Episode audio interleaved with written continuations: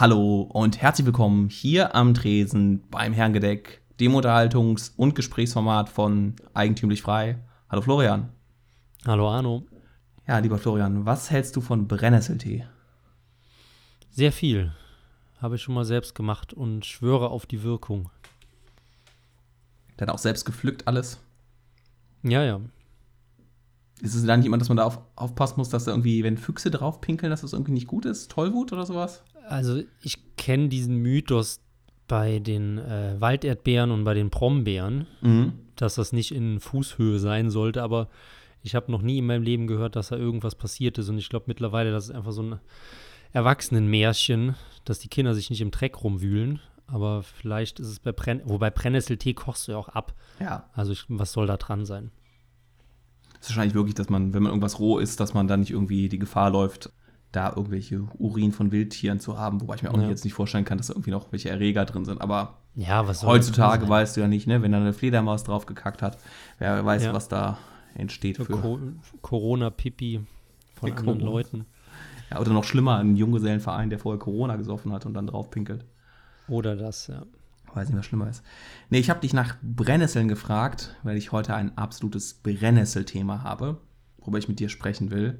Mhm. Es schwimmt mir schon seit Monaten durch die Eingeweiden, darüber mal zu sprechen. Und jetzt ist es endlich soweit. Ich wollte mit dir über die Evolutionstheorie sprechen Oh ja.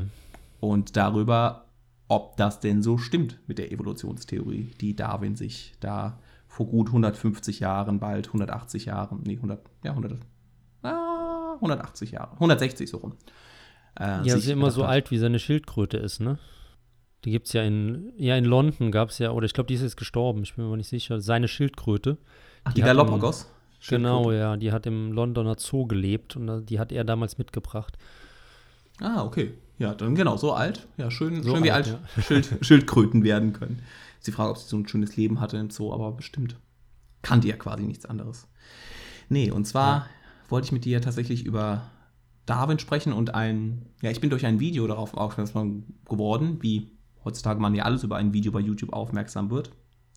Und zwar kennst du das Format Uncommon Knowledge vom Ah, Hoover ah. Institut. Das ist ähm, ein Interviewformat, wo schon Leute wie äh, Friedman waren, äh, Bush Junior dann, Thomas Somwell, der äh, Mhm. schwarze Ökonom, äh, aber auch äh, Douglas Murray und dergleichen. Also es ist ein Format so ein bisschen Fox News, weil in, in der Nähe hin äh, konservative, inter intellektuelle Format. Mhm. Also jetzt nicht so komplett anrüchtig, nicht so wie irgendwelche Verschwörungstheorien im Internet dergleichen, Ja. sondern ein sehr entspanntes Format, eigentlich ein sehr guter Interviewer auch. Ist das denn nach dem äh, Präsidenten benannt? Oder? Das ist meine Hoover, erste das Hoover das ist, Ja. glaube ich, oh, lass mich das gar nicht, ist wahrscheinlich irgendeiner Uni angegliedert. Ich müsste es jetzt googeln Ja. und würde mich jetzt ver, verreden, Ja, sollen die jetzt Hörer mal selber machen. Genau, Die sitzen ja auch gerade vorm Rechner.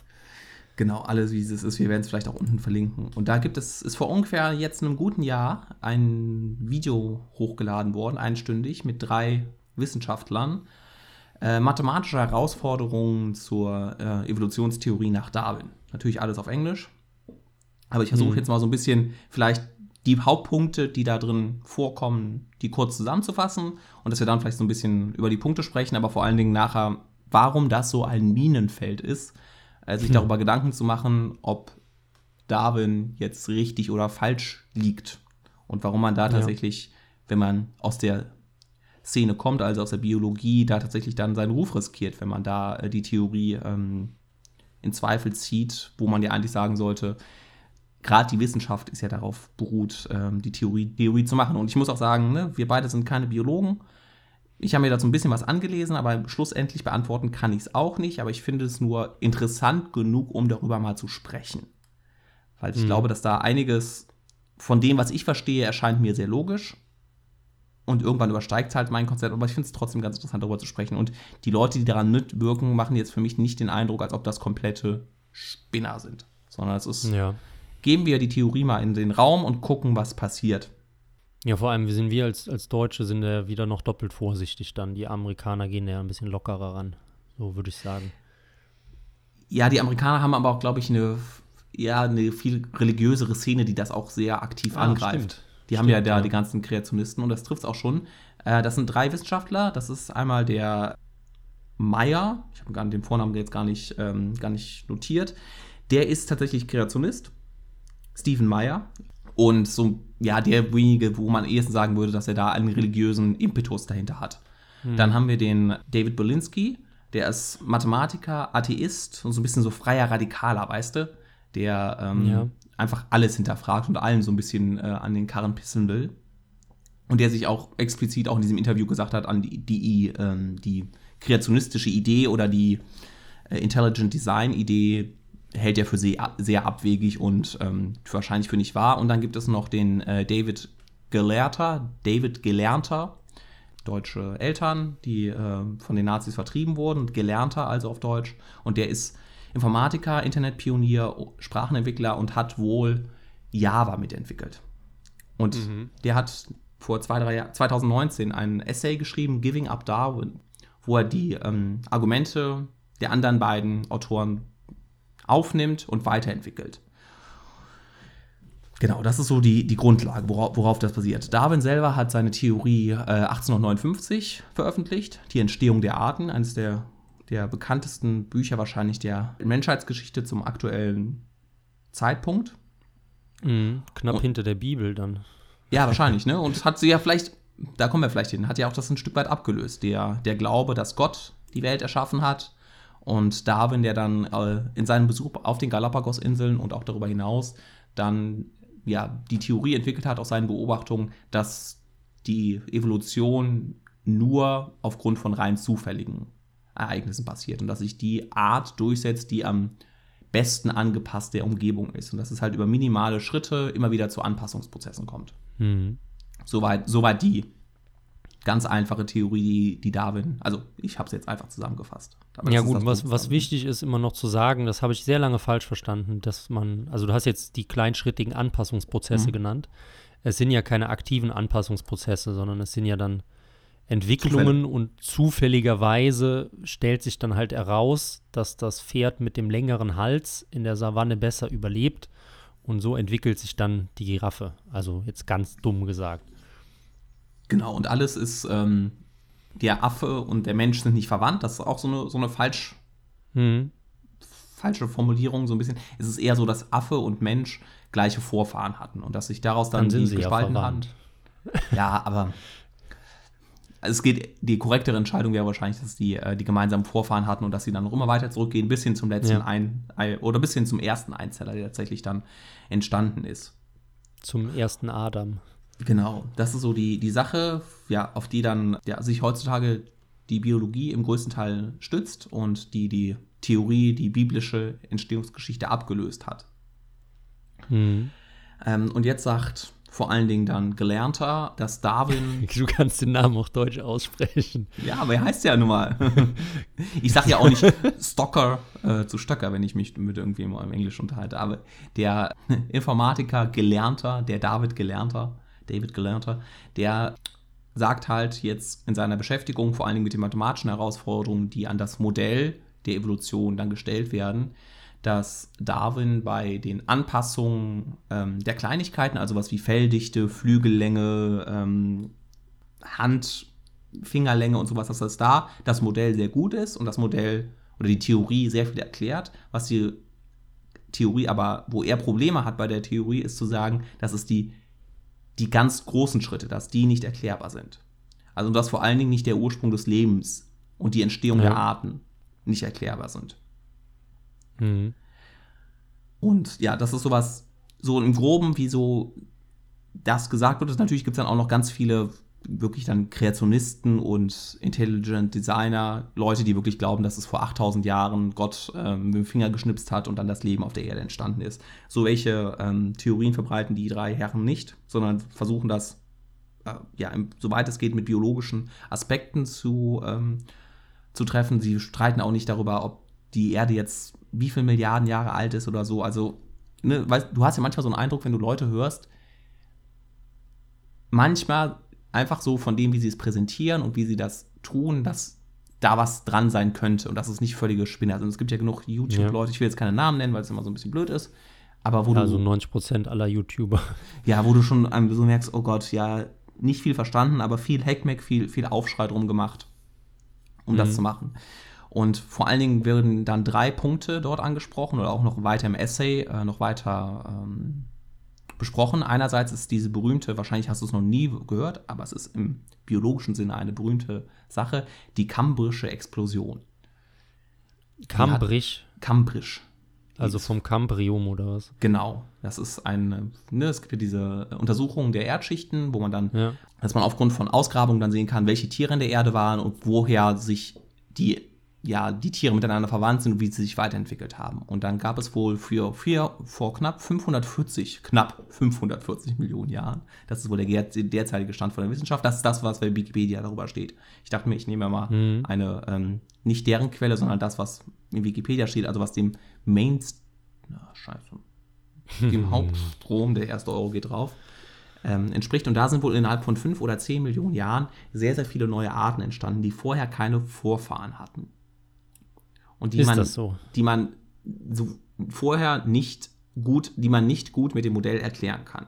Das sagen dann auch die, die Biologen, die äh, Darwin vertreten. Die sagen aber halt, soweit ich das verstehe, ja, das liegt daran, dass vielleicht nicht alle Ausgrabungen vorhanden sind, dass wir nicht alles wissen, dass es da geologische Verschiebungen gegeben hat. Mhm. Die sind sich dieser Tatsache bewusst, die ist unbestreitbar, dass es da diese Explosion gab.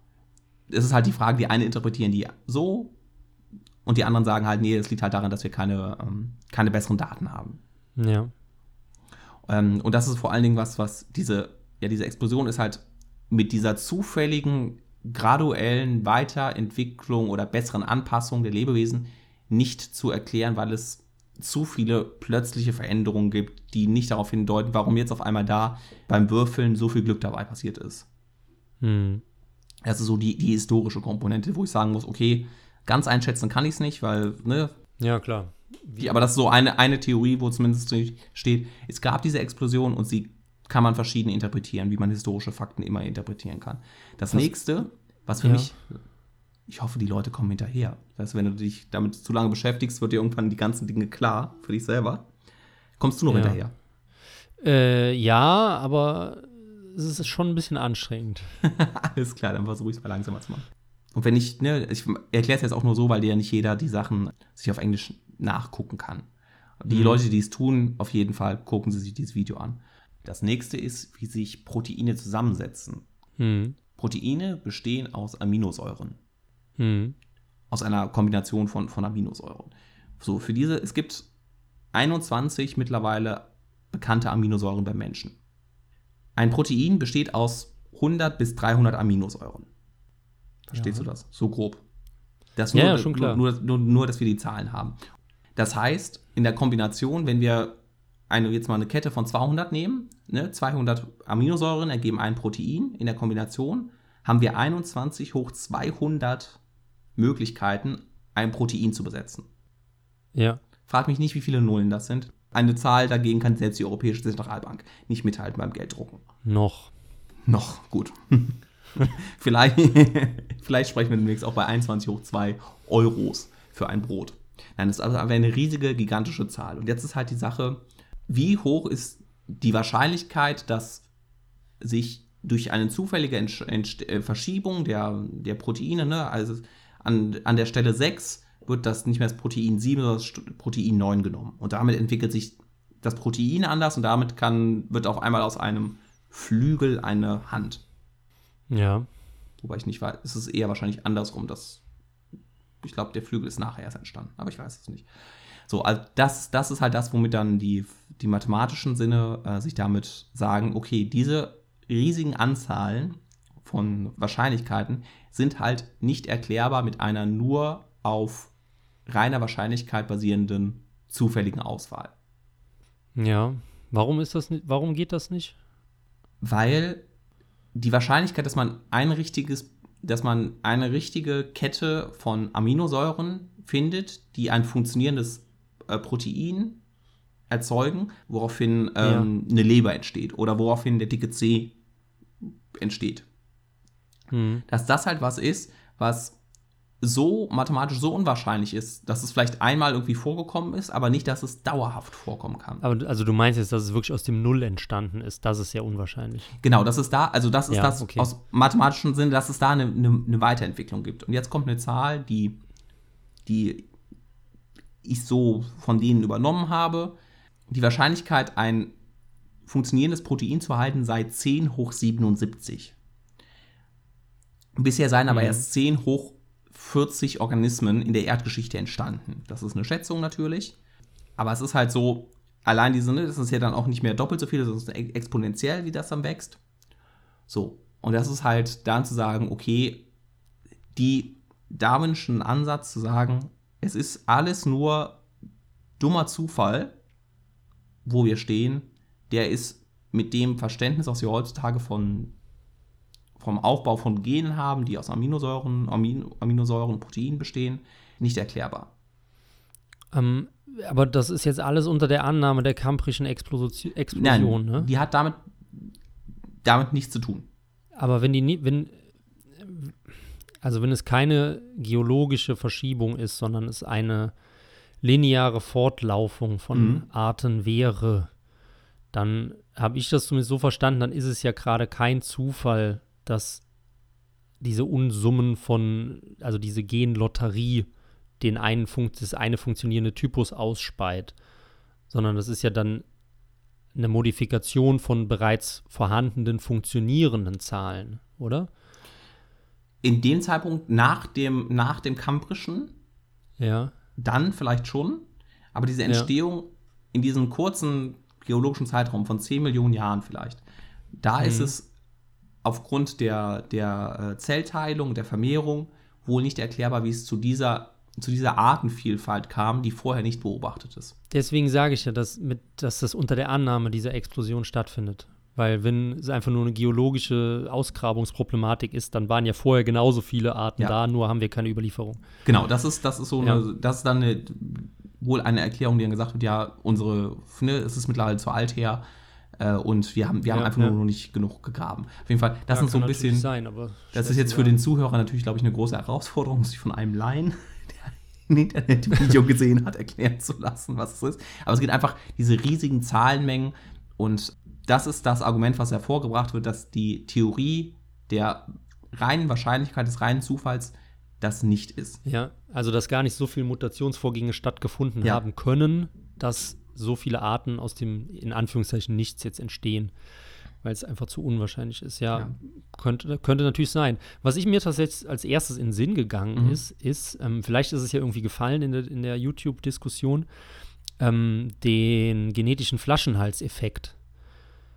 Ähm, und zwar besagt er, dass wenn man, also der ist auch nachgewiesen und ist auch schon relativ lange bekannt, das heißt, der besagt, wenn, ähm, äh, ich muss die ganzen englischen Wörter umschiffen, wenn ähm, eine Gruppe von genetischen, genetisch, eine, eine Gruppe von einer Art, so sagen wir jetzt mal 20 Kröten, Mhm. so die gemeine Erdkröte, ähm, die leben da so fröhlich drin rum und auf einmal kommt halt ein blöder LKW, also in ihrem eigenen Habitat da und haben halt keinen Kontakt nach außen, weil das ein so ein, so ein Feuchtgebiet ist. Und dann kommt aber ein blöder LKW und fährt 18 platt. Und Mhm. dann ist eine Papakröte und eine Mamakröte übrig. Was für ein Und Zufall. was halt, was halt eben, ja Gott sei Dank, ne? was aber eben nachgewiesen wurde, ist, dass äh, die Genetik von denen und der, in der Filialgeneration eine unvorstellbar größere Streuung hat als im Normalfall. Also, dass Ah, praktisch okay. die Natur eine, eine Sonderfunktion eingebaut hat. Aber ich bin jetzt auch ein Laie und ich erkläre es Mhm. auch sehr laienhaft, um halt eben diesen Flaschenhals, also wenn halt eben eine Population sich verjüngt, wo normalerweise eben Inzucht bei rauskommen würde, weil jetzt auch deren Kinder wieder miteinander und so, ne? Normalerweise Inzucht raus, dann entsteht eine, ich weiß nicht, ob man Explosion nennen kann, aber dieser Flaschenhals geht wieder auseinander durch eine stärkere Mutation, um eben diese Art wieder weiter zu retten. Und das war jetzt so das Erste, was mir eben in den Sinn kam. Das wäre jetzt Mhm, so das eine- wäre eine, so, so eine Erklärung, eine das, Erklärung, aber das ist jetzt auch nur, weil ich das mal irgendwo gelesen habe. Könnte natürlich sein, dass irgendwie Biologen das mal oder auch andere Biologen das dann in Betracht gezogen hätten. das wäre vielleicht, vielleicht eine Erklärung, die dann also dann die Frage, ob dieser, dieser Flaschenhalseffekt auch irgendwann mal zufälligerweise in den Genpool der Kröte oder vielleicht auch des Menschen gekommen ist. Ja, ja. Oder ob das nicht auch so eine irgendwie, und da kann man dann halt die Frage stellen, entweder es wurde von, von Gott reingebracht oder es ist halt einfach auch eine Notwendigkeit des, des Lebens, das völlig unabhängig von Gott ist, dass es ähm, da gewisse Wege gibt, gewisse Veranlagungen, die nicht nur rein auf Zufall sind. Aber dann bist Ja. du halt auch irgendwann, kannst den Schritt auch wieder zurückgehen und sagen, ja, aber Das was ist, ist denn, wie, ja. wie, wie ist der da reingekommen, dieser, diese Veranlagung? Ist das wirklich nur Zufall oder nicht? Mhm. Ähm, auf jeden Fall finde ich es einerseits interessant, dass es, und jetzt kommen wir vielleicht so ein bisschen von dem, von dem sehr spezifischen Teil zu dem eher allgemeineren Teil rüber, dass wenn man sich überlegt, die äh, Theorie von Darwin ist 160 Jahre alt. Und seitdem haben wir viel, viel, ein viel besseres Verständnis, ein viel genaueres Verständnis, haben auch ganz andere ähm, Werkzeuge, um noch viel, viel tiefer reinzuschauen in die Gene, dass sie, ich glaube nicht, dass Ja. damals es schon bekannt war, dass Proteine aus Aminosäuren bestehen oder dergleichen. Auf jeden Fall wissen wir jetzt wesentlich mehr. Und es ist einerseits, finde ich, für die Wissenschaft ungewöhnlich, dass eine Theorie, die 160 Jahre alt ist und die sehr äh, spezifische Annahmen macht, immer noch gültig ist. Ich, ist es so ungewöhnlich? Bin ich jetzt gerade überlegen. Ja, Also- wenn, wenn du dir irgendwie mal guckst, die Newtischen äh, Gesetze oder sowas, da gab es auch schon wieder, dann hat Einstein da was gemacht äh, mit, sein, mit seiner Relativitätstheorie, ich will jetzt hier auch nichts Ja. Falsches sagen. Ja, klar, aber auch das- das Konzept der Newtischen Physik wurde durch andere Wissenschaftler kritisiert, weiterentwickelt, äh, wurden andere Theorien, die nebenbei, äh, die gleichwertig daneben stehen und die aber halt andere Konsequenzen haben, entwickelt. Nur bei der Evolutionstheorie so sage ich es, kenne kenn ich es immer nur zu sagen, nee, Darwin hat die vollkommen richtig und ein für alle Mal erkannt. Mhm. Also, das ist ja dann auch ein bisschen, ja, sagen wir es mal, interessant, weil Mhm. es ja eben auch, wie du angesprochen hast, diese, die Bibel abgelöst hat im Denken vieler Menschen. Und dann hat man ja auch wieder diesen, diesen, äh, ich will jetzt nicht sagen Totalitätsanspruch, aber in gewissem Sinne halt schon, also keine Götter neben mir. Und dass dann eben dann die Bibel durch Darwin abgelöst wurde. Aber zu der Theorie mit, den, ähm, mit der Weiterentwicklung, ja klar, Wissenschaft lebt von der Weiterentwicklung, gerade halt auch im kleinteiligen Bereich, aber ich habe jetzt direkt den Satz des Pythagoras im Kopf.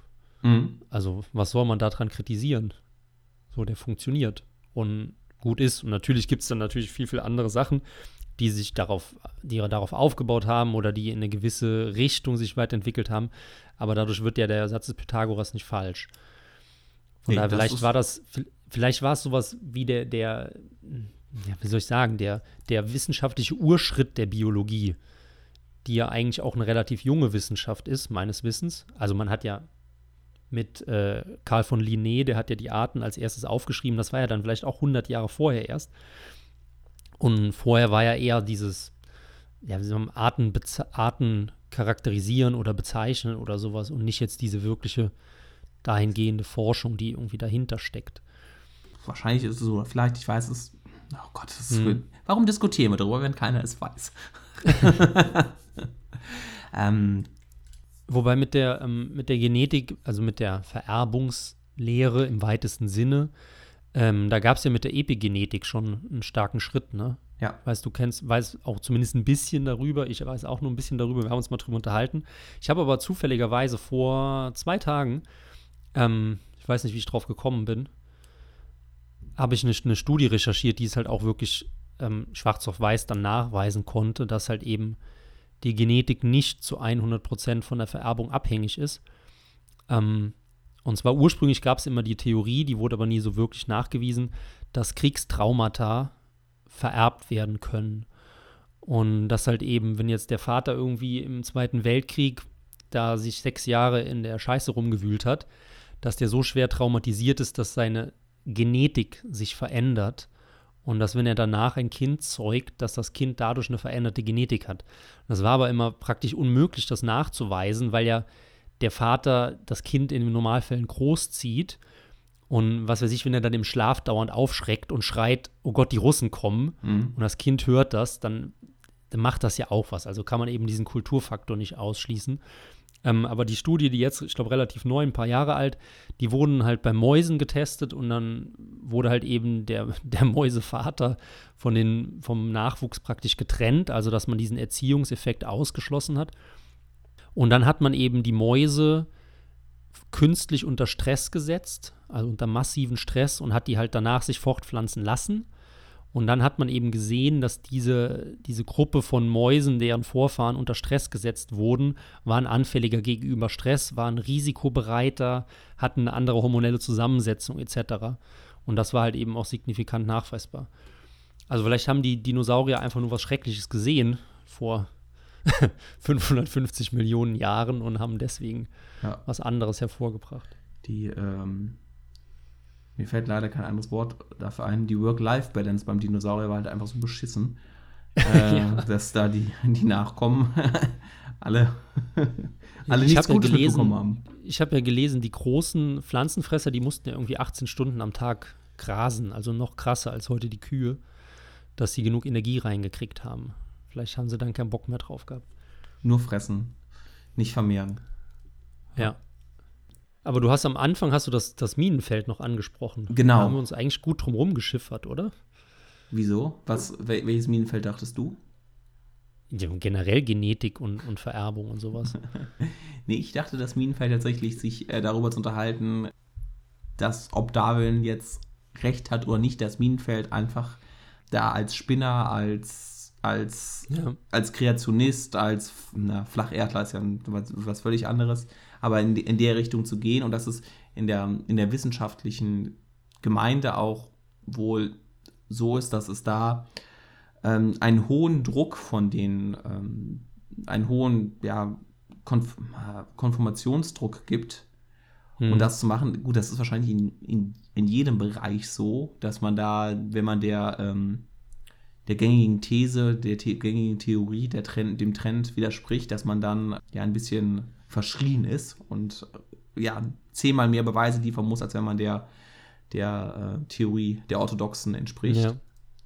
Aber das ist vor allen Dingen das, was ist, was ich glaube, warum es dann so ein Minenfeld ist, weil es tatsächlich ein Stück weit das Religiöse abgelöst hat und weil es ja auch für viele Atheisten, die ja auch sehr missionarisch unterwegs sind, ein Großteil von, von, den, von den Atheisten, Deshalb gibt es ja. ja noch die Agnostiker, die sagen, ich weiß es nicht, lass mich in Ruhe.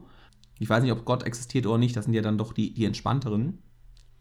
Aber Atheisten sind ja dann doch so ein bisschen auch wie Vegetarier. Sie Athe Atheisten sind sehr militant. Ja, ja. Wie, ich bin wie, selber einer. Siehst du, Nein, dann, aber Mil militant nicht mehr, aber ich weiß, was es, was es meint. Dann gibt es bei mir den Agnostiker, der etwas, ich weiß es doch auch nicht. Lass uns, also was bringt es denn, darüber zu diskutieren? Aber es, ist, aber es wirft ja sehr schnell die Frage des, des Ursprungs auf. Also sind wir tatsächlich in unserer Existenz nur ein Produkt des dummen Zufalls, hm. was keinen größeren Sinn hat, außer äh, sich am Leben zu halten, bis es sich vermehrt hat und danach wieder zu Humus wird?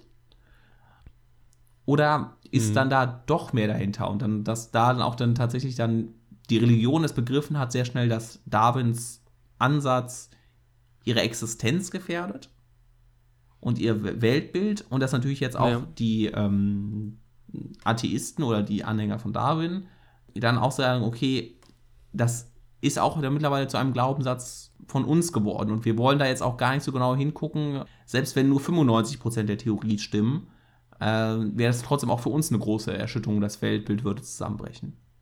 Ja, absolut. Und was man eben dann auch eben häufig vergift, vergift, vergisst, ähm, dass, also man, ist, man weiß ja überhaupt nicht, was für einen psychologischen Schaden diese, ich nenne sie jetzt mal Aufklärung, auch wenn es kein richtig passendes Wort ist, genommen hat, dass jetzt also Millionen, Milliarden von Menschen vielleicht sogar ziellos, ziellos durchs Leben laufen, was sie vorher halt nicht gemacht haben in ihrem klassisch festen Korsett von einem Glauben an Gott oder an Göttern. Ähm, von daher, das ist ja auch schwierig abzuwägen, das ist ja auch schwierig, sowas gegeneinander aufzurechnen. Vor allem, was hat es denn dem durchschnittlichen Menschen gebracht, dass er weiß, dass er ein Zufallsprodukt ist? Also relativ wenig. Ja, es ist nur, dass er irgendwann mal in die Existenzkrise kommt, wenn er halt irgendwie auf dem, sich dem Tod nähert oder die Frage, was, was mache ich hier? Und wenn man dann ja, eigentlich ist alles egal, weil am Ende geht das Weltall eh unter. Ja. und die Sonne äh, explodiert und ein paar, ich glaube, ein paar Milliarden Jahre hat die, hat die Sonne noch, ne? Bis sie die Erde dann schluckt. Mhm. Und das ist natürlich auch dann eine Überlegung, okay, ja krass, was, was mache ich hier? Und das ist ja dann sogar, was dann bis hin zu Jordan Peterson in seinem Buch da die zwölf Regeln des Lebens dann sich auch damit groß auseinandersetzt, dieser völlige Nihilismus und diese Antriebslosigkeit, die halt früher die Religion ähm, vermieden hat, indem sie Mhm. halt einfach gesagt hat, nee, wir haben klare Regeln, hier, guck dir die Bibel an, steht, steht ein bisschen was drin und wenn nicht, äh, hör dem Bischof zu oder wenigstens dem Priester und der sagt dir schon, was du zu tun hast und am Ende wartet Gott mit einer reich, reichen Belohnung auf dich im Jenseits. Das ist, kann ich mir vorstellen, dass es eine sehr attraktive ähm, Perspektive ist. Ja, und das, das Schwierige ist ja dann eben für die, sage ich mal, für diese Peterson-Fraktion eben,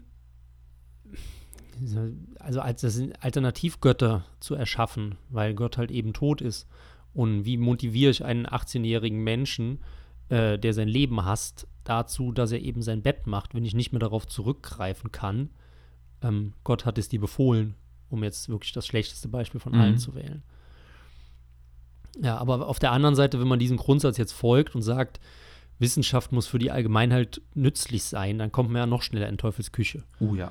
Das, dann wird man ja, sieht man ja vielleicht momentan, was dann passiert.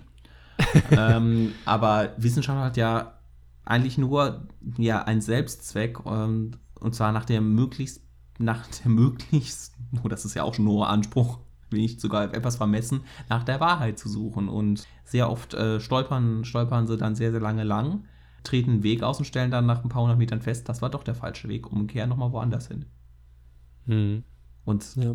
Absolute Wahrheit ist ja die Frage, ob es das überhaupt gibt. Und da gibt es ja den, den Sam Harrison, der versucht sogar ähm, ja, normative Werte aus der Evolution heraus zu kristallisieren, was ja dann ja ein Stück weit auch wieder dafür spricht, dass da eine, eine religiöse Komponente dabei ist. Aber natürlich, weil ansonsten, was, was haben wir für, für einen Wert? Ähm, Ja. Dann kann man sagen, es gibt hier die, äh, die Praxeologie von Mises, die gesagt hat, ne, der Mensch ist ein handelndes Wesen und daraus naturrechtlich ähm, was abzuleiten, oder auch nicht naturrechtlich, aber in dem Sinne, dann ist es halt nur noch der Wert, dass der Mensch in Ruhe gelassen werden kann und dann sein, seine freie Entscheidung das machen kann.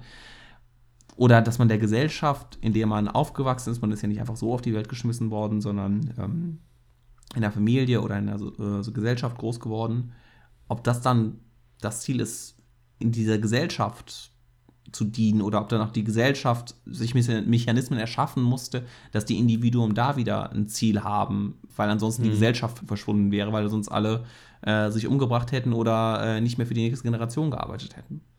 Ja, das, das ist, glaube ich, auch, also es knüpft ein bisschen daran an, das ist ein gigantisches Problem, was ich mittlerweile auch seit Jahren beobachte, dass Leute behaupten, ähm, du hast ja Glück gehabt, dass du in Deutschland geboren wurde. Und das ist ja, also das ist ja logisch vollkommen falsch. In sich ergibt das ja keinen Sinn, weil sonst wärst du ja nicht du. Mhm. Verstehst du den Punkt? Und das halt, das, dass dieses, dieses Argument, das wurde ja dann hauptsächlich, Ende 90er oder so kam das auf, auch mit dieser ganzen Entwicklungshilfe-Kacke oder so. Ihr habt das glückliche Los gezogen, in der Geburtslotterie als Reicher geboren zu sein. Und dieses Kind ist nur ein armer Schwarzer oder ein Armer oder ein Schwarzer oder was auch immer. Aber dass, dass du jetzt hier bist oder hier geboren wurdest, ist ja eine logische Konsequenz von dem, was deine Eltern gemacht haben, deren Evolution, Genetik, Kultur du auch in dir aufgenommen hast. Deswegen ist es ja eben kein Zufall. Also es ist ja nicht so, dass man schnipsen kann und auf einmal kommst du aus dem Gebärmutter von einer äthiopischen Frau raus. Das ist ja vollkommener Käse. Weil in dem Moment, wo das so wäre, wärst du ein komplett anderer Typ. Ja. Und das verneint ja eben diese, diese Glückssache. Und die habe ich auch immer so das Gefühl, dass das alles mit diesen evolutionären Aufklärungsbewegungen zusammenkam. Ähm, die, also die, ich würde die alle so in die 90er und 2000er verorten. Und ich habe auch das Gefühl, dass das Thema gar nicht mehr so präsent ist in den letzten fünf bis zehn Jahren, oder? Welches Oder Thema, dass man nur mal, die ähm, äh, jetzt mit Evolution zum Beispiel oder mit ähm, dieses, dieser krasse Rationalismus, weißt du? Wie meinst du das mit dem krassen Rationalismus? Also, dass, sagen wir mal, dass der, der Glaube komplett jetzt aufs Abstellgleis gestellt wird Mhm. Und stattdessen folgen teilweise auch Kinder dann einfach nur den evolutionären Maßstäben. Da kommen dann Dokumentationen über die Evolutionstheorie, die, wie die Dinosaurier von dem Kleinen zu den Großen und dann in, in, in den Himmel und dann wieder mhm. runter und irgendwann steht der Mensch so auf, weißt du, beginnt dann zu gehen. Das, also Wagner für mich fängt an so zu spielen, ja. ja. Für mich ist das so eine typische Sache aus irgendwie aus den 90ern und 2000ern und ich habe in den letzten, keine Ahnung, zehn Jahren habe ich davon irgendwie nichts mehr mitgekriegt. Aber kann natürlich eben auch meine verzerrte Wahrnehmung sein. Also dieser Blick, tatsächlich dieses, ähm, dieser Blick, die, gut, du, du, hast auch eine Perspektive, die vielleicht 15 Jahre geht, wo du aktiv ja. die politische Sache beobachtet hast. Aber diese, diese Glückslotterie, die ist ja tatsächlich was, wo du auch so denkst, diese Glückslotterie, die ist ja auch wiederum ein Produkt, würde ich fast sagen, der des, des westlichen ähm, Betrachtung auf, auf die Welt. Weil ja.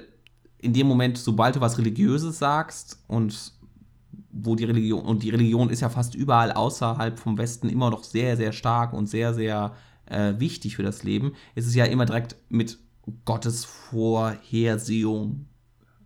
Hm. Wo du jetzt im Islam sagst, es ist alles, alles Gott, ähm, wo du im Buddhismus leicht andere Sachen hast, aber wo du dann halt auch dieses, diesen Lebenszyklus dabei hast wo alles, alles irgendwie seinen Sinn hat. Und erst, und erst wenn man dem ähm, diese, diese Komponente verliert, dann kann man auch sagen, du hast Glück, dass du äh, in Deutschland der, der Nullerjahre geboren wurdest und nicht in, ja. was ich, Simbabwe oder in irgendeinem anderen ähm, von Trump so liebevoll genannten ähm, Scheißhohlländern. Nein, Scheißhausländern. Scheißloch. So. Scheißlochländern, ja.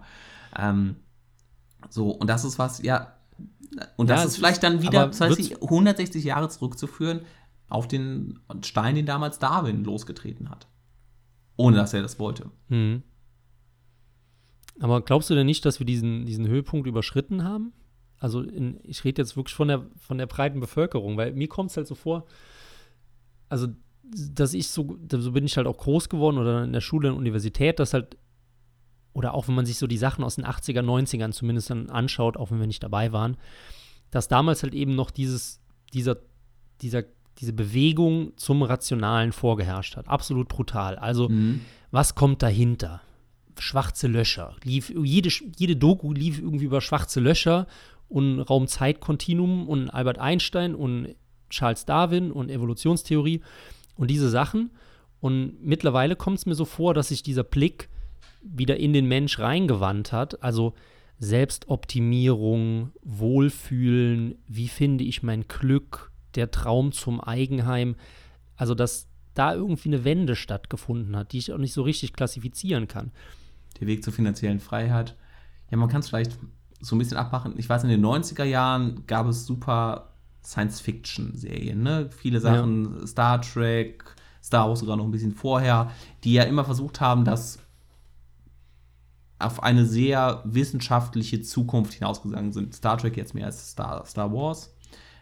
Also das Science Fiction war damals wirklich präsent. Und jetzt, jetzt sind ja fast mehr so Untergangsdinger, die zwar auch irgendwie versuchen, das wissenschaftlich zu gehen, aber die mehr so die, die Untergangsfantasien haben. Äh, hier, wie heißt es denn? Äh, hier die, die Zombie-Apokalypse. Ähm, Dead Man. Nee. Walking Dead. The Walking, ja. äh, Walking Dead und all sowas, wo du jetzt eher so die Komponente hast, okay, jetzt sind wir, jetzt sind wir nicht mehr die Wissenschaft, sondern die Menschheit hat Mist gebaut oder warum auch immer und wir sind jetzt wieder zurückgeworfen. Mhm, genau.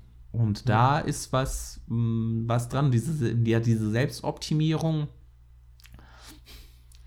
Aber selbst Walking Dead passt ja perfekt zur Selbstoptimierung. Das ist dann ja irgendwie, also dann geht es ja darum, wie schaffe ich mit meinem Stamm ideal zu überleben, wie viel Nahrung brauche ich da und dafür. Also natürlich jetzt ein bisschen weit hergeholt, aber es ist ja nicht irgendwie mehr diese, dieses, dieses faustisch, faustische Christoph Kolumbus-Ding, so strebt hinaus und entdeckt alles, was es zu entdecken gibt. Auch wenn es euch wahnsinnig macht. Ja. Naja. Wir werden die endgültige Wahrheit wahrscheinlich auch nicht in dieser Sendung finden. Auf keinen Fall. Und ich würde sagen, dann machen wir Schluss für diese Woche. Mit einem Genau. langen Evolutionsthema und dann fange ich nächste Woche mit meinem Thema an, das ich mir unbedingt vorher zurechtgelegt habe und ich wieder nicht zu Wort kam. Eine absolute Unverschämtheit. Ja, nee, Spaß. War, nee. einfach deine, Das deine Thema kann Geburt man nicht in geschuldet. Kürze. Ja, das auch, das auch. Aber das Thema konnte man nicht in Kürze abhandeln. Nee. Von Genau, und diejenigen, die äh, sich Ja. dazu mehr beschäftigen wollen, äh, wie gesagt, wir packen unten die Links rein, das da zu machen. Und ja, wir wissen es auch nicht, aber haben das Gefühl, dass es mal interessant ist, sich damit zu beschäftigen. Und wenn man nachher feststellt, dass es Quatsch ist, dann ist es auch gut. Und wenn es nachher richtig ist, ist es auch gut. Es ist einfach, dass man mal guckt, was, was da ist, soweit man das mit seinem Verstand tun kann. In dem Sinne, bis nächste Woche. ciao, ciao.